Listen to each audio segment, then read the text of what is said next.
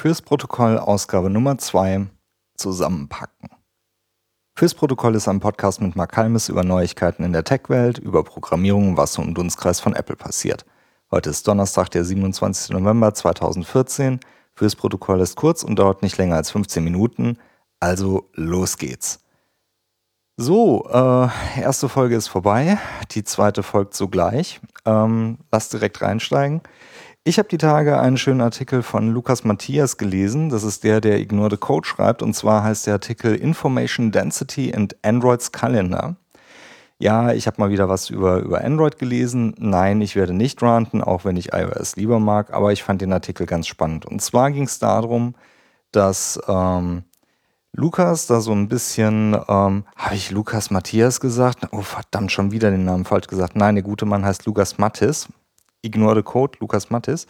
Ähm, wer ihn kennt, äh, der hat ein schönes Buch geschrieben und zwar über UX, über verschiedene Sachen, wie man äh, mit, mit Computern umgeht, was man da alles mitmachen kann der hat schon ein bisschen Ahnung, wie so ein, so ein Computer funktionieren soll und wie er sein soll. Ähm, das Buch ist bei Pragmatic Programmers beschrieben und heißt Design for Use. Tolles Buch, kann ich empfehlen. Ich habe es nur überflogen, aber sind schöne Sachen drin. Auf jeden Fall, was er da drin hat, sind ein paar Sachen äh, in seinem Artikel über den Kalender, wie er, wie er aufgebaut ist bei Android. Und ähm, das Ding ist, dass er beschrieben hat, dass er mit seiner 5-Tage-Anzeige, die jetzt dort drin ist, nicht so wirklich was anfangen kann. Und so wie er das System eingestellt hat, beginnt bei ihm dann halt der Tag nicht äh, auf einem Montag beziehungsweise auf einem Sonntag. Und ähm, das Problem daran ist, ähm, dass er sagt, ähm, dass das an einem beliebigen Tag anfängt. Und das ist natürlich falsch. Es ist nicht irgendein Tag, es ist halt der aktuelle Tag, der da gezeigt wird. Und ähm, es gibt so ein Programm, was ich die ganze Zeit für Kalender nutze und das ist äh, Fantastical. Und ich freue mich sehr, dass es mir immer den aktuellen Tag anzeigt, weil so eine Wochenansicht ist für mich einfach unbenutzbar. Damit kann ich nichts anfangen. Eine Wochenansicht beginnt für mich äh, nicht an einem Montag, sondern an dem aktuellen Tag, an dem ich mich gerade befinde. Ich will wissen, was heute ansteht. Ich will wissen, was vor mir liegt und nicht, was für mich in der Vergangenheit liegt. Das ist äh, hat für mich keinen, keinen großen Sinn, wenn es darum geht, meinen Tag zu planen und zu wissen, okay, kann ich heute noch irgendwo hingehen oder ist mein Tag schon voll? Von daher finde ich das totalen Quatsch, da so eine, so eine starre Struktur drin zu haben, wie, wie die Kalender halt auf Papier aufgebaut sind. Das bringt mir überhaupt nichts. Ich brauche ein, ein flüssiges, ein, ein natives System, was mir meine, meine Zeit anzeigt. Und Fantastical ist da eigentlich ganz cool. Was ich da besonders schön finde, jetzt mit iOS 8, äh, ist die Today View im Notification Center. Sie zeigt immer die fünf, fünf Items an, die auf meinem Kalender sind. Meistens sind es mehr, die ich habe, aber er zeigt nur fünf an. Und zwar zeigt er mir immer die nächsten an, die anstehen. Und äh, die, die noch in der Vergangenheit liegen, werden dann einfach abgedunkelt dargestellt. Das heißt, ich sehe selbst in, in einem dunklen Raum auf einen kurzen Blick, okay, das sind noch die Dinge, die anstehen und das waren die Sachen, die hinter mir liegen. Und äh, damit kann man das schön machen. Wenn ich jetzt irgendwie eine größere Übersicht haben will, wie ich dann hingehe und sehen will, wie voll meine Woche ist, benutze ich Calendar-App einfach auf dem Mac. Sieben Tage Ansicht, ganz einfach, kann man benutzen, ist wunderbar. Unter ähm, in den Preferences kann man da noch ein bisschen was feintunen, wie man da sich durchnavigieren will. Und zwar in Preferences, General, Scroll in Week View kann man sich einstellen, wie man das benutzt. Unter Mavericks ist das, äh, Quatsch, unter Yosemite ist es äh, Week Stop on Today. Und zwar ist das, äh, kann man dann reinspringen mit Command T für Today. Man springt an den aktuellen Tag, der ist dann immer komplett links in der Wochenansicht. Und die nächsten sechs Tage sind dann halt rechts davon. Das heißt, wenn man da durchspringen will, sieht man direkt über den Shortcut Command T, okay, hier ist mein aktueller Tag, wie sehen die nächsten Tage aus, okay, kann ich mir groß vorstellen, wie, wie die Sachen aussehen, was passiert, was ich machen muss. Dann kann man mit Command Left Right einfach durchnavigieren und dann halt wochenweise da durchspringen. Ich finde das eigentlich ganz gut, damit kommt man gut klar. Aber ähm, für, für schnelles Eintragen oder für einen schnellen Überblick benutze ich Fantastical unter iOS und ich benutze es auch im, im Mac, ähm, dort aber eher zum Eintragen und für die Notifications an der Stelle. Apropos Fantastical, das ist gerade reduziert im Store zu haben. Wenn ihr das hört, dann äh, guckt doch mal rein, vielleicht kriegt ihr das noch gerade günstig. Ich finde das ganz nett, kann man gut benutzen, sollte man auf jeden Fall machen. Dann ähm, habe ich eine andere schöne Sache gesehen, die ich bei Sean Blank ver verlinkt gesehen habe. Und zwar hat Owen Williams einen Artikel geschrieben mit dem schönen Titel It's Time to Treat Push Notification as Sacred. Ähm, fand ich ganz, ganz besonders toll. Owen Williams hat sich mal Gedanken darüber gemacht, was an Notifications eigentlich so toll ist und was da eigentlich spannend dran ist. Und er ist zu der Erkenntnis gekommen, eigentlich ist das überhaupt nicht mehr die schöne heile Welt, die uns Apple da mal irgendwie versprochen hatte, weil jede hundsbeliebige App einfach daherkommt und als erste Frage kurz nach der Installation fragt, hey, möchtest du nicht Push-Notifications von mir haben?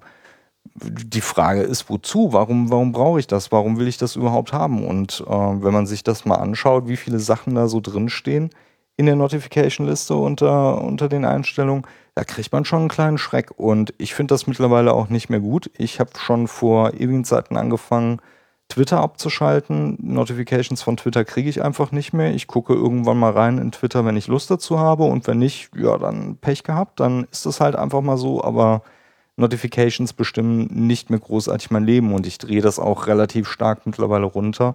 Was ich überhaupt nicht mehr haben kann, sind Sounds. Sounds nerven mich einfach. Ich will nicht die ganze Zeit von meinem Handy angeschrien werden für irgendwelche Sachen. Aber ich will auch nicht die ganze Zeit immer darauf achten müssen, dass ich den äh, Ringer-Switch aus habe. Ähm, es, gibt genug Situationen, wo man, wo man das einfach nicht haben möchte oder einfach auch mal vergessen hat. Und dann ist das unangenehm, wenn es dann aus der Hosentasche komische Geräusche von sich gibt. Das muss einfach nicht sein. Mein, mein Telefon ist keine Jokebooks für, für schlechte Sounds. Das muss einfach nicht sein. Ähm, schaut einfach mal selber drüber, was, was ihr so bei, bei euch in euren Notifications drin habt. Ich habe meine abgeschaltet, soweit es irgendwie geht, aber was Owen Williams gemacht hat, äh, war, eine, war eine relativ coole Sache. Er sagt, er möchte weniger als zwölf Apps haben, die, die ihn tatsächlich be, be, ja, benachrichtigen und einen, einen Ton von sich geben oder in irgendeiner Art und andere Weise für ihn da sind. Ich fand das sehr, sehr krass. Ich habe nämlich mal drüber geschaut. Ich habe nach dem zweiten Mal scrollen bei mir dann aufgehört zu zählen und äh, ich glaube, da muss ich auch mal ran. Dann das nächste Thema sind Packfiles und zwar Packfiles von Git.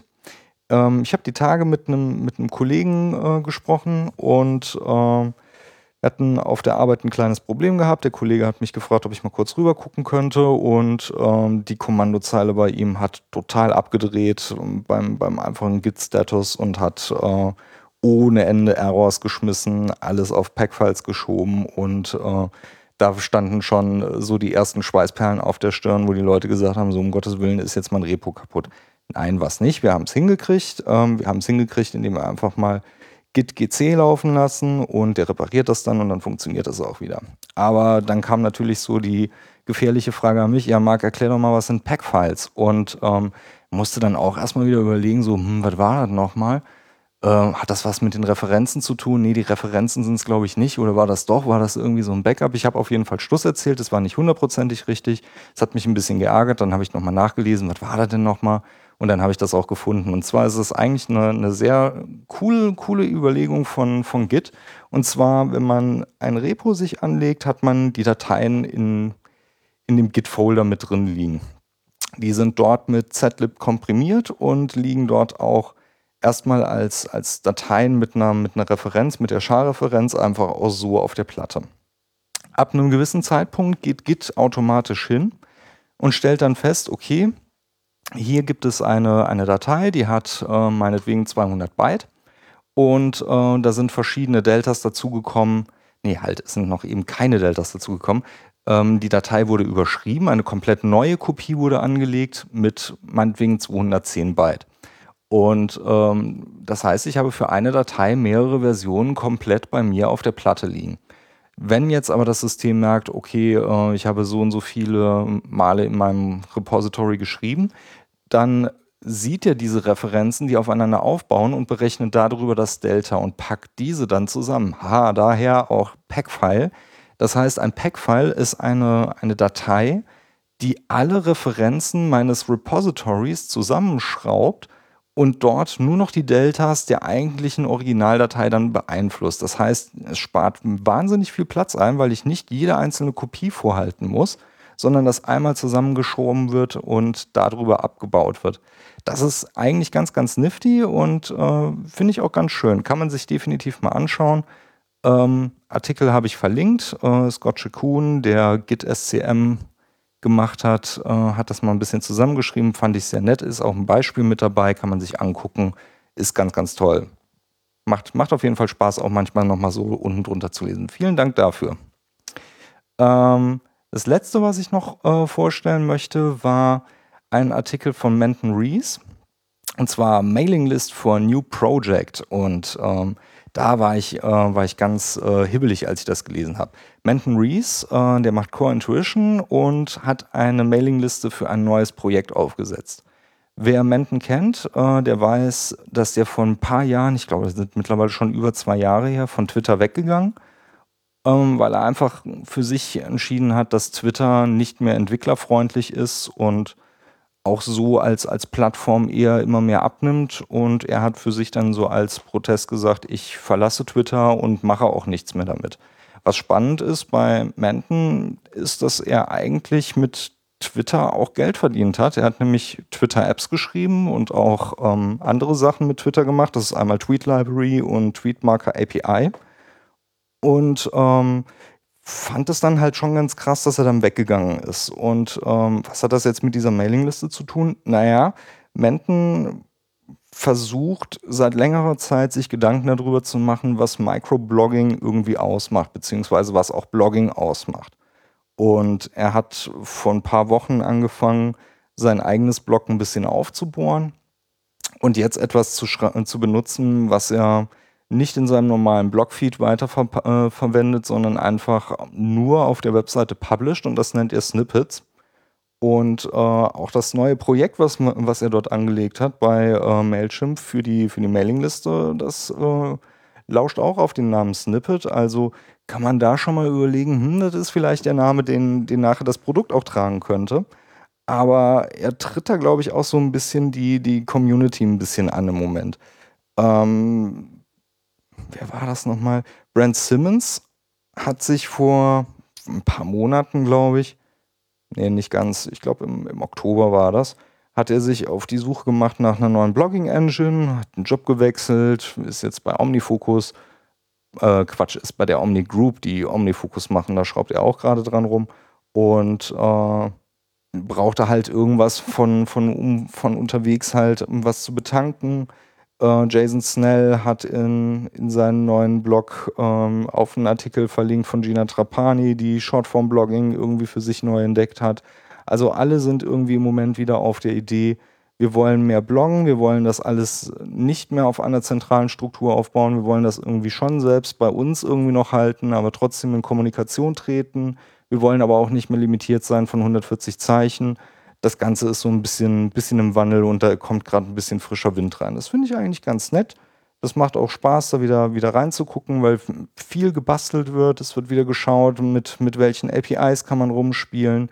XML, RPC habe ich schon mal bei, bei Menten wieder gehört. Und das sind alle Sachen, die sind nicht neu, aber die funktionieren halt noch und die sind auch eigentlich ganz gut. Und mal schauen, vielleicht kommt da jetzt auch ein neuer Klang mit dazu. Das wäre wär eigentlich ganz nett, da mal wieder was Neues zu sehen. ADN hat ja leider nicht so ganz funktioniert. Ähm, ich benutze es eigentlich immer noch, eigentlich eher passiv, aber so richtig neue Sachen passieren halt einfach nicht mehr. Es ist einfach noch so der alte eingeschworene Kreis, der sich dort noch unterhält und der Rest ähm, ja, ist dann doch wieder zu Twitter gegangen. Wenn da was Neues passieren würde und Menten da was schaffen würde, fände ich echt cool. Ich bin auf jeden Fall gespannt. So, das war die Ausgabe Nummer 2 von Fürs Protokoll. Die Links zur Ausgabe findet ihr in den Shownotes oder auf protokollcast.de. Feedback und Kommentare gerne an Protokollcast auf Twitter oder app.net. Ha, habe ich gerade schon gesagt. Fürs Protokoll, ich bin Marc Halmes. Bis zum nächsten Mal. Macht es gut. Tschüss.